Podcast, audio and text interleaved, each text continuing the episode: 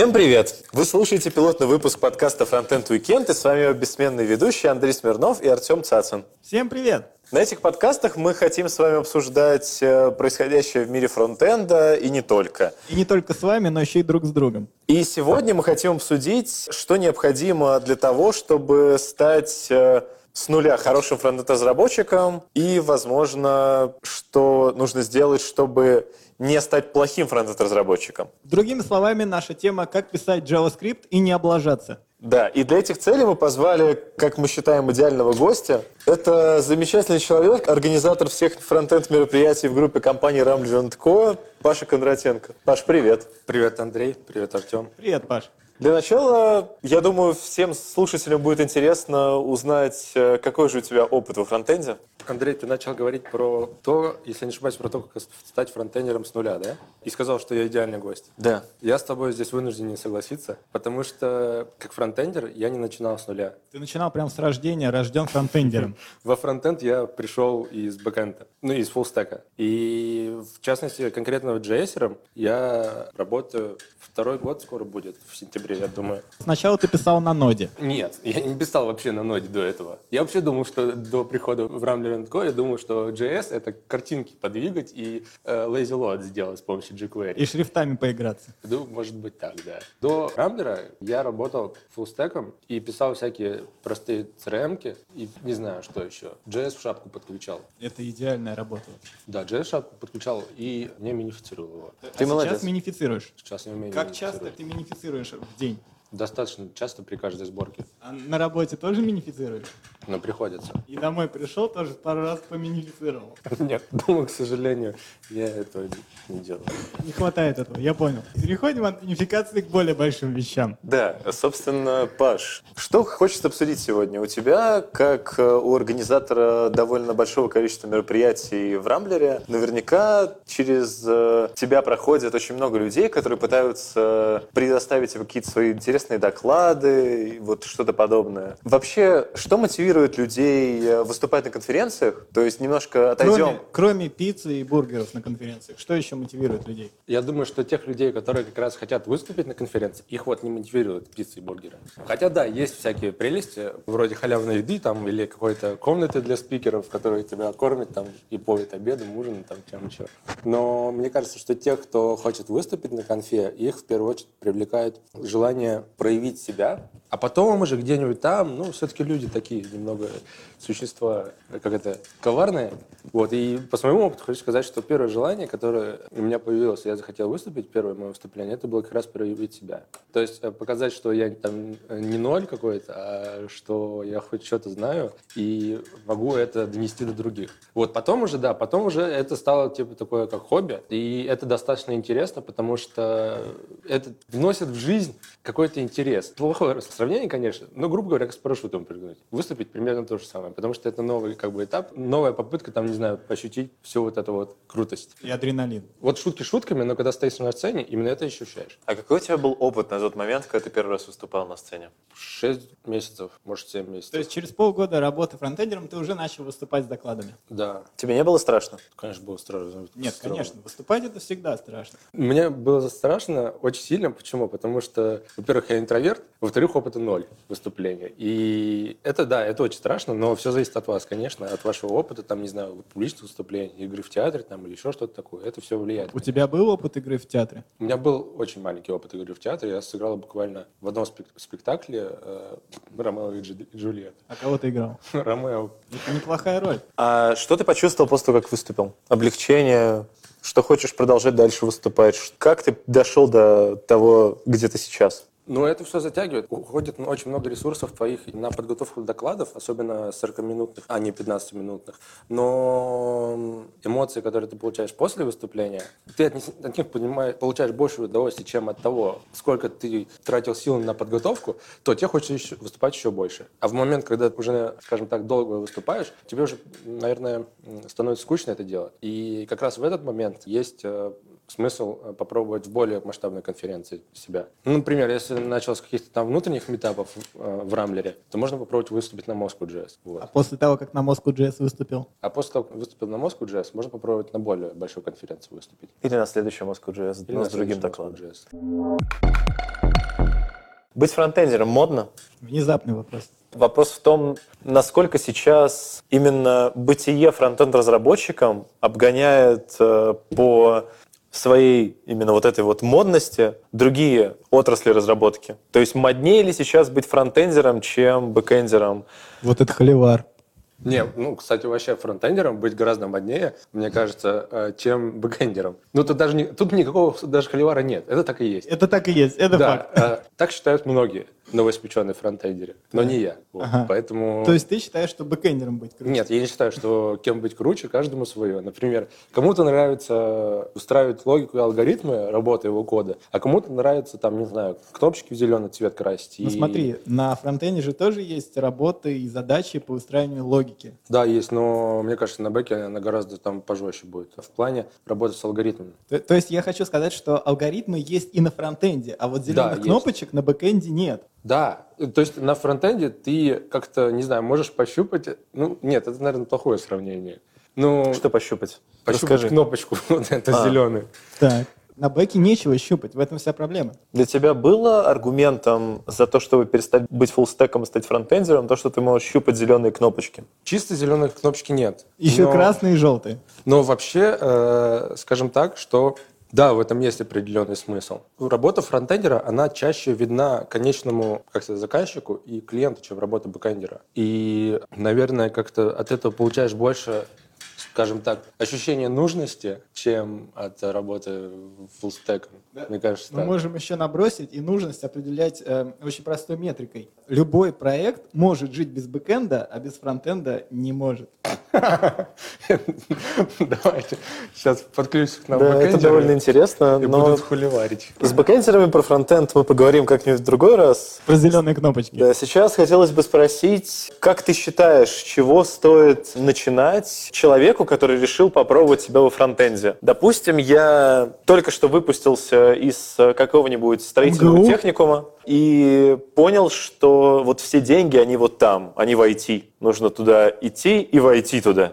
Войти, войти. Да. С чего начать? Возможно, стоит... э, Ты приходишь такой к родителям и говоришь, мама, я фронтендер. И вот что ты первое сделаешь после этого?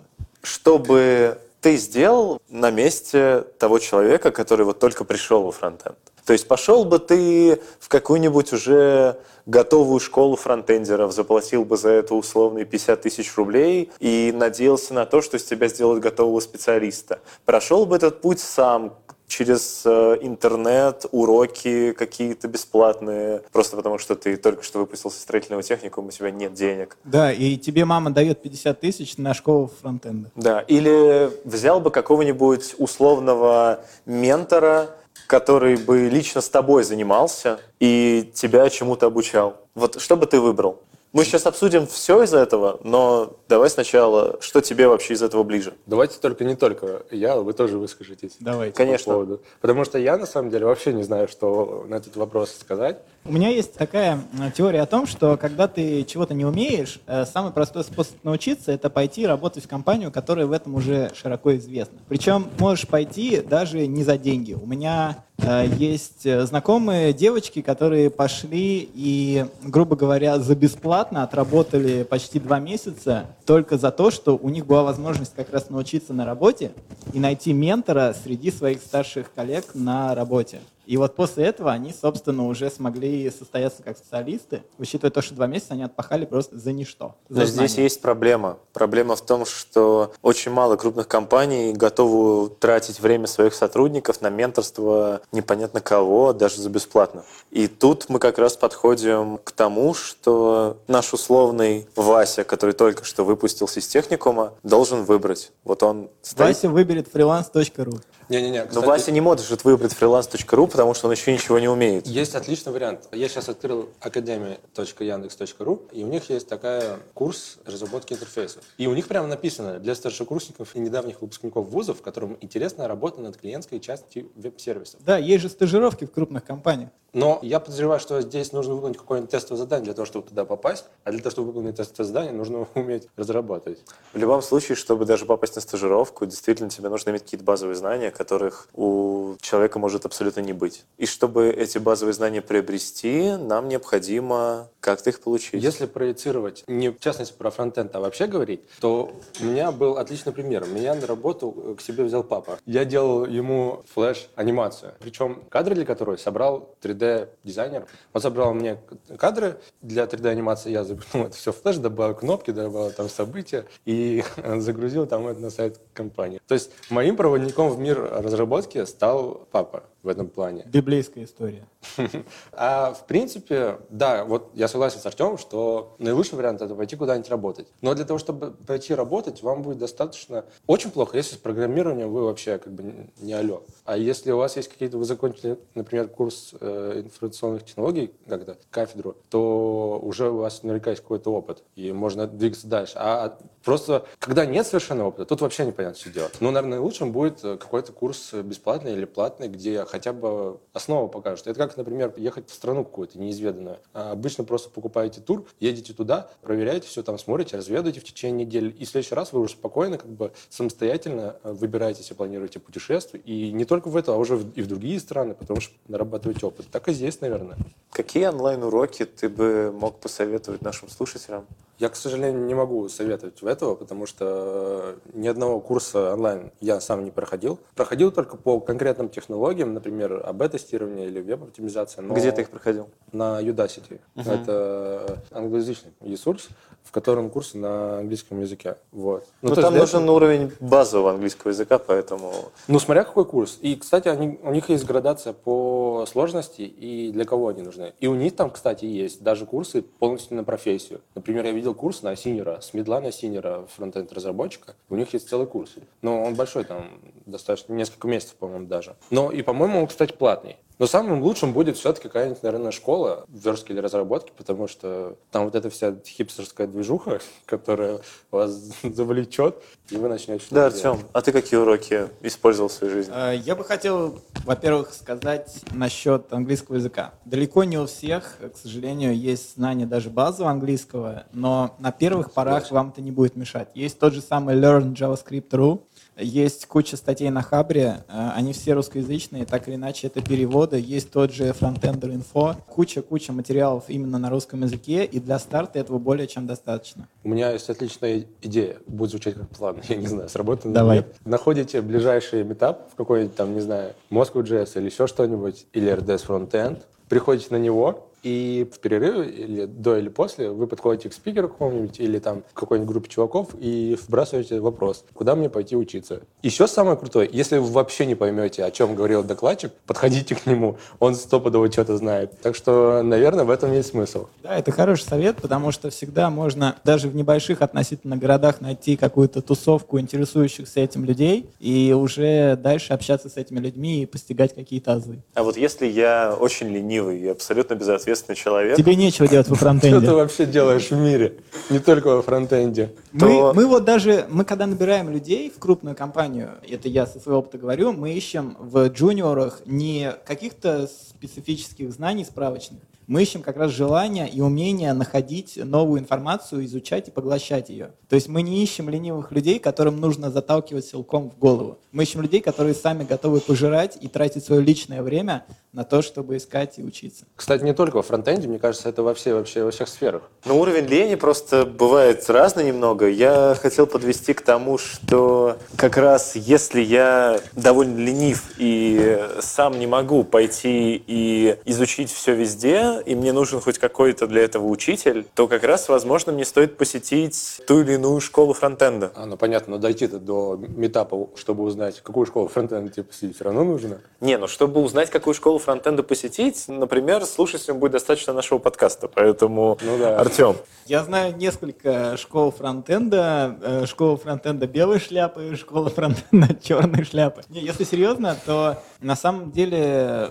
самую большую, наверное, ошибку совершают те, кто идут во фронтенд, не понимая, за что они в итоге платят деньги в школе фронтенда. То есть человек думает, что если он сейчас придет, у него э, появятся какие-то знания, его сразу же после этого возьмут на работу. Это не так. Человека возьмут на работу после школы фронтенда только если у него появится привычка, как я уже сказал, изучать новое и оставаться, так сказать, на волне с современными веяниями. Кстати, по поводу школ фронтенда. Тут очень опасный момент, потому что, как и во всех сферах, мне кажется, все зависит от того, в какие руки попадешь ты. То есть все зависит от того, в какую школу ты попадешь. А для того, чтобы попасть в нормальную школу, нужно собрать, как минимум, мне кажется, ну, отзывы от 10 хотя бы человек по поводу школ вообще разработки. И уже потом решить для себя, в какую идти. Потому что школа может себя очень красиво продавать, потому что у них очень офигенный маркетинг, но внутри она будет пустышка полная, и вы просто тупо заплатите деньги за воздух. Вот это тоже, мне кажется, нужно учесть, потому что можно попасть хорошенечко. И потом вообще вам разонравится фронтенд, и вы такие, о, боже мой, нет, только не это, пойду, и меня кинули, я не буду больше разрабатывать. А еще, мои коллеги, я хочу вас спросить, вы ходили в школу фронтенда? Нет. Нет. И я не ходил. О чем это говорит? Это говорит о том, что для того, чтобы стать успешным фронтендером, вам не обязательно ходить в школу фронтенда. То есть ты себя считаешь успешным фронтендером? Ты бы сначала сказал, что ты себя считаешь успешным фронтендером, а потом уже рекомендовал это. Давайте сразу на чистоту. Мы все втроем успешные фронтендеры. Это Ну это же не так. Что важно? Сейчас в сети довольно популярным становится способ обучения такой, как менторство. В чем оно заключается? Заключается оно в том, что появляются люди, которые позиционируют себя как э, учителя, которые будут уделять тебе время, прорабатывать с тобой какие-то технологии, обучать тебя, давать тебе пробные тестовые проекты и проверять их за тобой. То есть личный учитель по фронтенд-разработке. Считаете ли вы этот подход э, более эффективным, чем э, школы фронтенда? Или менее эффективным, чем школы фронтенда? И считаете ли вы вообще этот подход эффективным? Я считаю его эффективным, потому что мне это напоминает личного фитнес-тренера. Идея в чем? У тебя есть человек, который тебя постоянно пинает и заставляет, и подсказывает. Это клево и здорово.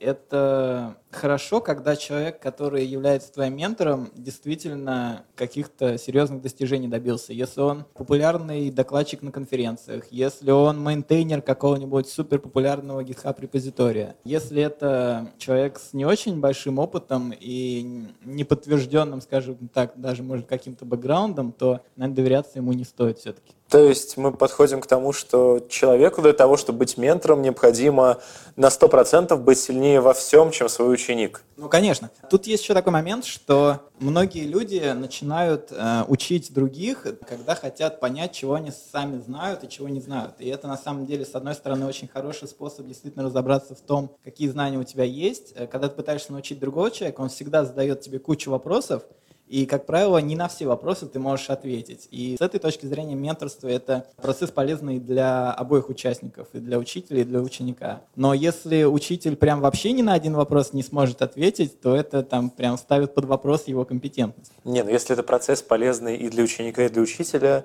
я бы считал правильным не брать учителю за это деньги. А если он берет за это деньги, то он должен быть компетентен. У меня есть такое мнение, что когда вы только вот вообще ноль в разработке, то есть смысл пойти не к ментору, а в какую-нибудь школу разработки, где группа э, занимаетесь, учитесь разработке. Почему? А, Потому что ментор, вот как ты сказал, это такой человек, который и сам может развиваться, и вы раз- развиваться. А так, в группе вы хотя бы поймете, что это себя представляет, какие-то азы там получите, еще что-нибудь, поймете, насколько вам это интересно. Потому что ментор, он все-таки, мне кажется, дороже, чем курс какие-то э, группы, но всегда так было. Это как учитель английского, либо группы заниматься, либо персонально. И вы позанимаетесь группой, достигнете какого-то уровня профессионализма, например, джуниора или какого-нибудь другого уровня, и дальше уже можно заниматься с ментором. То есть вы поймете, что вам это интересно, у вас появится цель узнать больше и стать крутым разработчиком, и вы потом начнете заниматься, идти к этой цели вместе с тем человеком, который вам действительно это даст.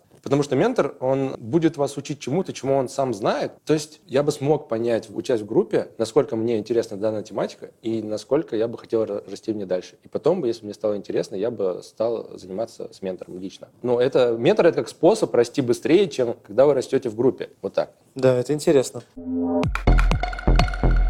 Вообще, в принципе, еще хотелось бы обсудить э, тот факт, что сейчас э, мир фронтенда начал э, быть очень разношерстным в плане людей. То есть если в отрасли бэкенд разработки мы до сих пор наблюдаем... То есть условно можно составить портрет шаблонного бэкенд разработчика, и он, как правило, будет... В свитере и с бородой. По лезвию ходишь. Да.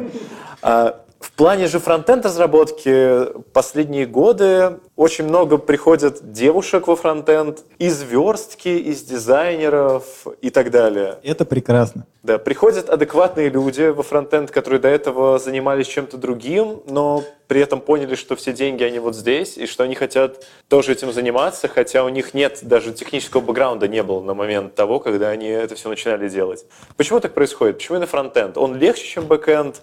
Или в чем дело? К нему легче подступиться, у него ниже порог входа. Потому что зеленые кнопочки видят все. А базы данных и сервера, об этом, правда, немногие знают, вот честно. Когда человек берет в руки телефон, открывает какой-то сайт, первое, что он видит, это фронтенд он не подозревает, как это вообще работает. И поэтому, когда э, люди вводят в Гугле запрос, э, как сделать сайт, первое, на что они обращают внимание, это как сделать кнопочки. Как вы относитесь к девушкам и фитнес-тренерам или подобным людям, не имеющим никакого технического бэкграунда во фронтенде? Я считаю, что это прекрасная возможность э, пополнить э, ряды фронтендеров абсолютно свежими взглядами и интересными experience ами. Хотел дополнить, если можно, Артема по предыдущему вопросу.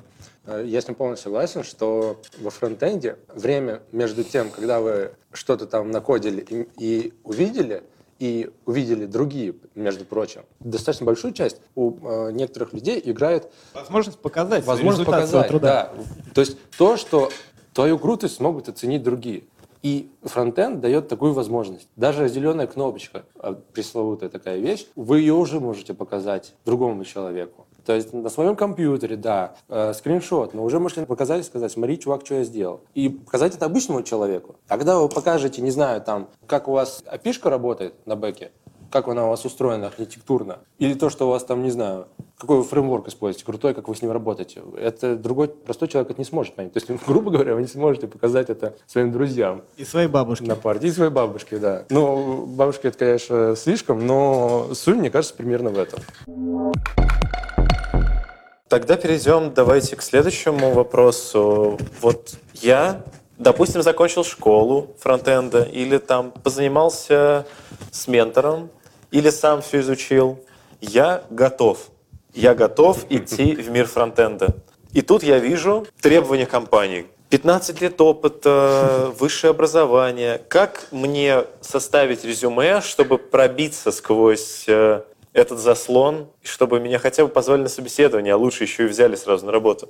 Лучшим, конечно, резюме будет твой GitHub, на котором будут все твои тестовые проекты, которые ты за время прохождения всех своих школ и курсов выполнил и где будет видно то, как ты мыслил, как ты подходил к, и как решал задачи. Это вот правда. Код — это лучшее резюме любого программиста, и в том числе начинающего. То есть вместо того, чтобы писать, что я проактивный, целеустремленный, ответственный и грамотный, я пишу, что у меня просто есть GitHub.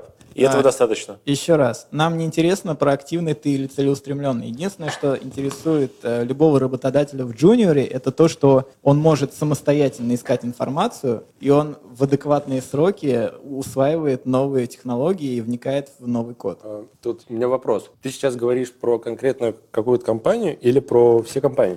Про все компании, конечно. Ну, ну, потому что будем честными. HR не особо как бы интересно, насколько ты там офигенно пишешь код. Особенно, если ты джуниор. HR... Когда ты джуниор, ты не умеешь писать код. HR вообще ключевики ищут в резюме. То есть они ищут, если у тебя в резюме есть JavaScript, HTML, CSS, они уже отправляют тебя дальше по цепочке. Да, но то есть уже изначально воронка продаж. Да, да, да, да. Изначально тебе нужно зацепить HR. Конечно. А зацепить HR ты можешь, грубо говоря, какими-нибудь сертификатами. И ключевиками. И ключевыми словами. Я знаю HTML, CSS, бла-бла-бла-бла-бла. Для начала, мне кажется, будет вполне. А уже потом, что там GitHub, не GitHub, ну, не знаю, На самом деле, как можно от джуниора ожидать то, что у него там GitHub какой-то там, не знаю, крутой? Ну, как можно от джуниора это ожидать? Он может даже не знать, что GitHub, но может, э, там, не знаю, уметь искать информацию, там, еще что-нибудь. Нет, но Артем имеет в виду, что если человек э, уже проходил какие-то уроки, занимался с ментором, то будет очень круто, если он не будет скрывать эту информацию, а весь свой код сразу покажет людям.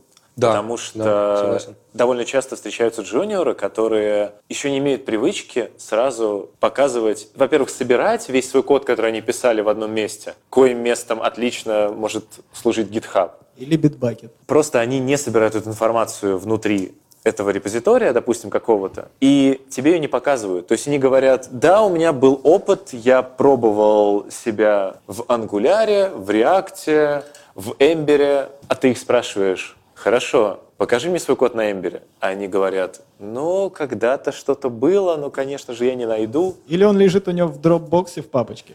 Я полностью согласен. Да, кстати, здесь это весомый аргумент, потому что когда ты говоришь такой, да, я умею, там все умею, но показать нечего, это как-то звучит как-то ну, фальшиво, что ли. Это, кстати, не только с джунами проблема. Иногда и медлы, и сеньоры даже, бывают, приходят, которые рассказывают о том, как они там запускали ракеты и бороздили просторы космоса на JavaScript, а показать реально ничего не могут, потому что либо ссылаются на мифический non-disclosure agreement, который запрещает им что-то показывать, что вообще bullshit, по-моему. Либо же говорят, что вот так вышло, что я ничего никогда никуда не коммитил, и поэтому ничего не могу показать. Да, и говорить, э, когда ты фронтендер говоришь, что я тебе не могу ничего показать, ну, это какой-то бред. Потому что у фронтенда все связано с тем, что показывается. Никто же не запрещает показать там код, как ты рисуешь таблицу, даже в Enterprise какой-то там системе. Не знаю, но мне кажется, это действительно бред, потому что там ну, никакой информации ты туда э, какой-то там секретный не вкладываешь. И говоришь, что у тебя там нечего показать. Ну, чувак, что ты вообще здесь забыл? Мы еще фронтендеры. Да, важный вопрос еще. Довольно часто встречаются кандидаты, которые указывают весь свой опыт работы на трех страницах, начиная от э, кассира в Макдональдсе и заканчивая менеджером Макдональдсе. Интересен ли этот опыт вообще? Я просто сам по себе всегда считал, э, если у тебя есть нерелевантный опыт, то указывать его в резюме в принципе не нужно. Даже если ты будешь полным джуниором в фронтенд разработке, но у тебя нет никакого бэкграунда в разработке, не нужно указывать вообще прошлый опыт. То есть и так все понятно. Ты просто смотришь на резюме, и только у тебя еще складывается большее негативное впечатление об этом кандидате. Я указывал. Но спустя какое-то время пришел да, к тому выводу, что лучше не указывать, лучше. Вот каждое резюме, которое вы закидываете в компанию, оно должно быть заточено в идеале, вакансию. под вакансию этой компании. Вот, то есть конкретную вакансию. Э, потому что там обычно, когда кидаешь отзыв на вакансию, ты кидаешь резюме и cover letter, ну, типа, как это? Сопроводительное, Сопроводительное письмо, да. И в нем ты пишешь, окей, резюме может быть одинаковое для всех компаний, но в cover letter ты должен написать прям все пункты, мне кажется, перечислить, что в вакансии сказать, это умею, это умею. Ну, грубо говоря, я не знаю. Мне кажется, Понятно. так должно работать. Плюс еще классический совет, э, резюме больше двух страниц, это не всегда хорошо, а вернее всегда нехорошо, потому что через HR проходят сотни тысяч этих ваших резюме, и хорошо, если оно умещается в как можно более сжатые рамки, чтобы не тратить много времени на вас. Вот не думаешь ли ты, что этот случай можно обижать, например, так, у тебя есть резюме, скажем, 8 страниц, и первая страница у тебя, например, у нее фон, не знаю, там, серенький. То есть ты явно отделяешь, на первой странице ты закинул всю информацию, самую сжатую о себе, а уже потом, на следующих страницах, у тебя какая-то более детальная информация тем, кто заинтересуется. Не знаю, может ли это сработать? Здесь есть нюанс. Если у тебя на первой странице собрана вся краткая информация о тебе... То никто дальше читать не будет. Дело даже не в том, что никто даже читать не будет. Остальные семь страниц не нужны. Если ты сумел всю информацию о себе собрать на одной странице, это идеально. Ты большой молодец. Ты эту одну страницу засылаешь, и все. Ну, как бы, если у тебя будет релевантный опыт, я работал там, там, там, закончил проекты те, те, те, умею это, это, это. Зовут меня так-то, живу я там-то. Все. Хочу переехать. Я, короче, недавно заморочился и нарисовал инфографику о себе. То есть я на инфографике вот на одном... Тебе это помогло в поиске работы? Я не знаю. Это публичная информация? Да, это публичная информация. Мы сможем потом это... Мы добавим ссылку в шоу добавим, да. добавим В общем, ссылку. это был эксперимент. Да. Это типа на, ур... на уровне того же эксперимента с АБ-тестированием. Это был эксперимент просто того, э, будет ли это интересно. Но мне кажется, всем было пофигу, на самом самом деле, но никто не смотрит мой сайт, кроме меня самого.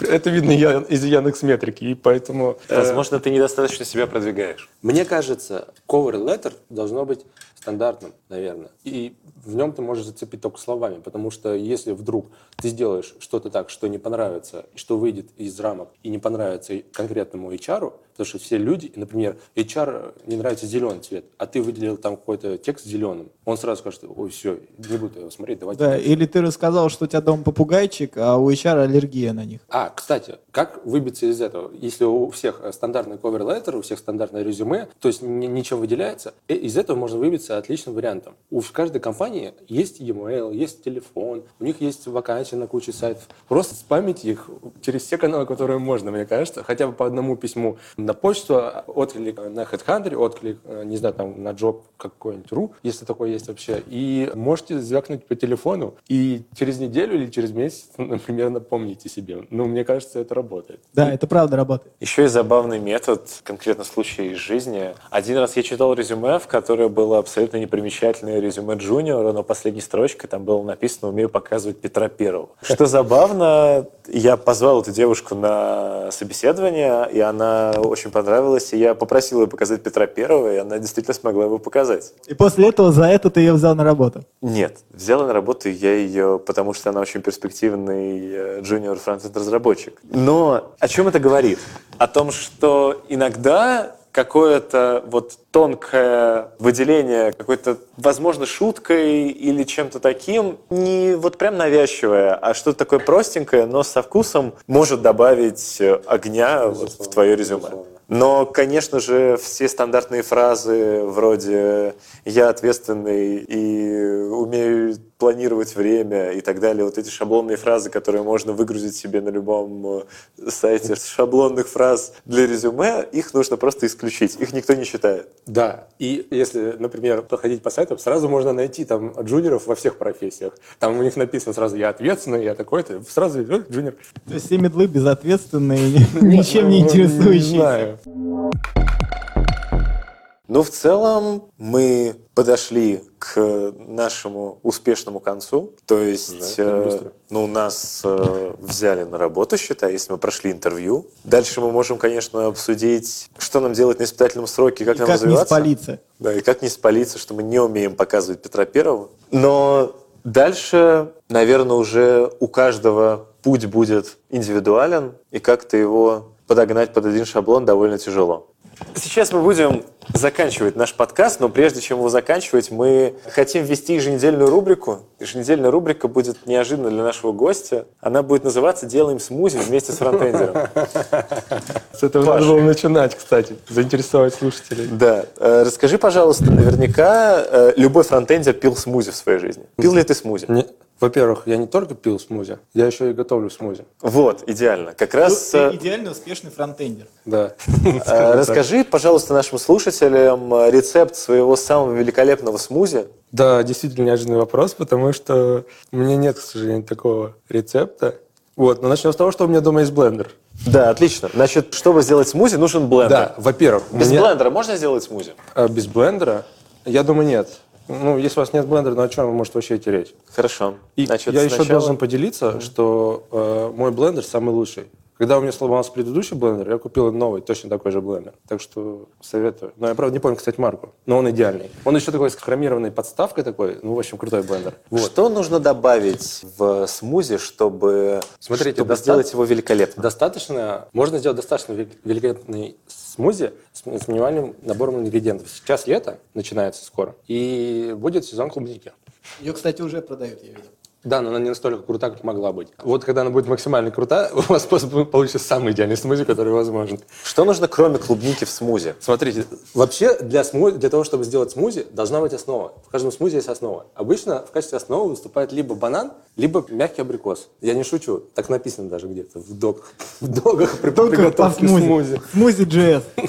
Так вот, один банан, я думаю, горсть клубники и, может быть, полстакана воды. Обычная вода. Все, идеальный смузи готов. Это То есть- самый простой вариант смузи и достаточно вкусного.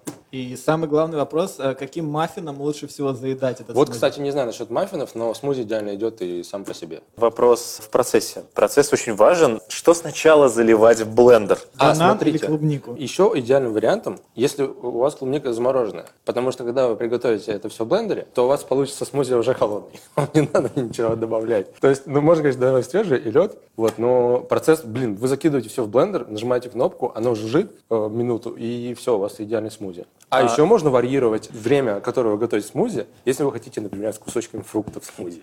Это не шутка, и это реально работает. Можно ли добавлять в смузи что-то кроме воды? Молоко, кофе? Или это будет уже ерунда? Или шампанское. Есть э, отличный вариант. Я с молоком не знаю, как будет, но есть отличный вариант так называемого смузи с творогом. Ну-ка расскажи. Э, Банан, молоко, творог. Можно чуть-чуть корицы добавить или, опять же, чуть-чуть клубники. Это идеальный вечерний напиток, который зарядит вас, во-первых, удовольствием, а во-вторых, белком на ночь. Пачку творога, один банан, горсть клубники и можно чуть корицы. Можно меда добавить, в принципе. Можно, не знаю, там каких-то других груши, например. Груша не так заходит со смузи, на самом деле, не очень. О, кстати, с черникой очень круто может получиться. Чернику нужно собрать сначала в лесу. Да, Или у бабушки будет купить сезон, у метро. Будет сезон. Ой, голубика, точнее. И, и черника тоже, да, идеально. Не забывай, что нас э, могут слушать э, фронтендеры девушки, и им много белка на ночь будет довольно вредно. Вот Нет, фигуры, если фронтендер девушка, которая занимается спортом с личным тренером, то отлично зайдет. Хорошо, а есть какой-то рецепт э, такого прям э, Лайтового да, смузи. лайтового смузи? То есть банан это тоже ну, довольно калорийно. Согласен, но я, к сожалению, не знаю, что можно предложить еще. Если просто закинуть э, клубнику в воду и перемешать это, это будет смузи? Блин, мне кажется, это будет очень противно. Апельсин с бананом может хорошо зайти. А, персик, Нет, просто персик мне кажется, можно. мне кажется, что да на всех сайтах по кулинарии, мне кажется, рекомендуют, чтобы должна быть основа. Молоко, либо там банан, либо э, абрикос, что-нибудь типа такого. Мне кажется, будет идеально. Хорошо, спасибо, Паш. Это Пожалуйста. очень полезный совет. Я обязательно, когда доберусь э, до дома и куплю себе блендер, наконец, Да, э, приготовлю смузи. Думаю, что Артем меня в этом поддержит. Обязательно. Теперь мы переходим к нашей еженедельной рубрике «Посоветуй что-нибудь полезное своему слушателю». Что ты делал э, интересного в первые майские праздники, что ты можешь э, посоветовать сделать э, Во вторые. нашим слушателям? Можем не с меня начать, мне нужно подумать. Да, конечно, Артем. У меня два пика. Во-первых, э, в майские праздники я наконец-то добрался к своему стыду в 2017 году до TypeScript. И недавно вышла новая версия TypeScript, которая поддерживает async await, генераторы, там все подряд, вот все новое, современное, молодежное. И теперь вы можете использовать Redux Saga на TypeScript, если это кому-то захочется странного, да. Вот. А второй мой пик — это новая библиотека от Facebook, называется она prepack.io. Э, Так и пишется prepack. Это такая штука, которая позволяет вам в момент э, сборки JS немножечко его выполнить, и если вдруг у вас э, есть JS, который не зависит от каких-то внешних данных, то тут же записать в финальный JS уже э, выполненный э, код. То есть, грубо говоря, если у вас есть в JS функция, там, которая добавляет одно число к другому, там сам какой-то, и у вас прямо здесь же в коде она вызывается с двумя числами, которые ни с какого там сервера не приходят, а прямо здесь же прописаны константами, то в финальный JS у вас попадет уже сумма этих чисел. То есть там прям так и будет, там var a равно там сумма чисел. И никакого кода, который их суммирует, уже в финальный JS не попадет. И это такой способ э, в момент компиляции исполнять э, то, что можно исполнить, и записывать уже сразу результат вычисления вместо кода. Да, очень интересно, спасибо, Артем. Я думаю, это будет всем очень полезно. Паш, готов ли ты сейчас нас порадовать чем-то? Готов. В последнее время я заинтересовался списком вопросов, которые задают фронтендерам на интервью. Если погуглить GitHub Frontend Developer Questions, то, мне кажется, первая ссылка должна быть как раз то, о чем я говорю. Это список вопросов, которые обычно задают фронтендерам на интервью. Что я задумал? Я взял эти вопросы, закинул в Google Doc и начал на них по очереди на все отвечать. Сейчас у меня скопилось 23 страницы с ответом на эти вопросы, и мне осталось, я думаю, около 10 вопросов. В общем, это очень сильно прокачивает, потому что пока я пытался на все эти вопросы ответить, я для себя тоже узнал определенные вещи новые, которые казалось бы, должен был знать. Или подзабыл, и освежил память. Ну, то есть прям реально огромное Здесь все вопросы, которые задают фронтендерам. Это очень прокачивает. А второй момент, я попробовал э, применить на практике бета-тестирование, курс, по которому я проходил. Я просто покрасил красную ссылочку на своем сайте в красный цвет в одной из версий, а другой оставил черный. И вуаля, оказывается, на красную ссылку тыкают чаще, чем на черную, потому что она среди других черных ссылок, а она красная. Вот, так что, если вы знаете базовый английский и хотите стать самым крутым фронтенд-разработчиком, берите эти вопросы вопросы, отвечайте на них для себя. В принципе, на собеседовании, мне кажется, будет многие из них. А если какие-то из них не будут, то пока вы будете отвечать на них, вы сможете разобраться во всем этом и уже как бы самому генерировать ответы на другие вопросы, сопоставимые с этим. Окей. А, Андрей, а твои пики? Да, я бы хотел, во-первых, так вышло, что на выходных я наконец-то добрался до докера и запихнул в докер несколько своих проектов. Что могу сказать? Сейчас, если вы еще не познакомились с докером и еще не используете его все прелести, то сейчас самое время. Во-первых, э, если вы абсолютно далеки от этого дела, не так давно появился курс на Кодскуле про докер. Он довольно средней степени бесполезности, но как э, начальный этап он очень хорош. Собственно, во-вторых, хочется посоветовать, если вы уже устали от веб-пака, то попробуйте познакомиться с рулапом, если еще не знакомились. Сейчас для него уже довольно много всяких интересных плагинов и подобного. Да. Мне кажется, Андрей, ты выбрал идеальный подкаст для рекламирования докера. Прям вообще. Ну что поделать, это же просто пик. Я с таким же успехом могу посоветовать всем сходить на Стражи Галактики 2, потому что они отличные. На этом мы будем заканчивать наш подкаст. Спасибо всем тем людям, кто нас послушал или послушает. Собственно, услышимся через неделю. Ребята, скажите до свидания. Всем пока. Всем пока.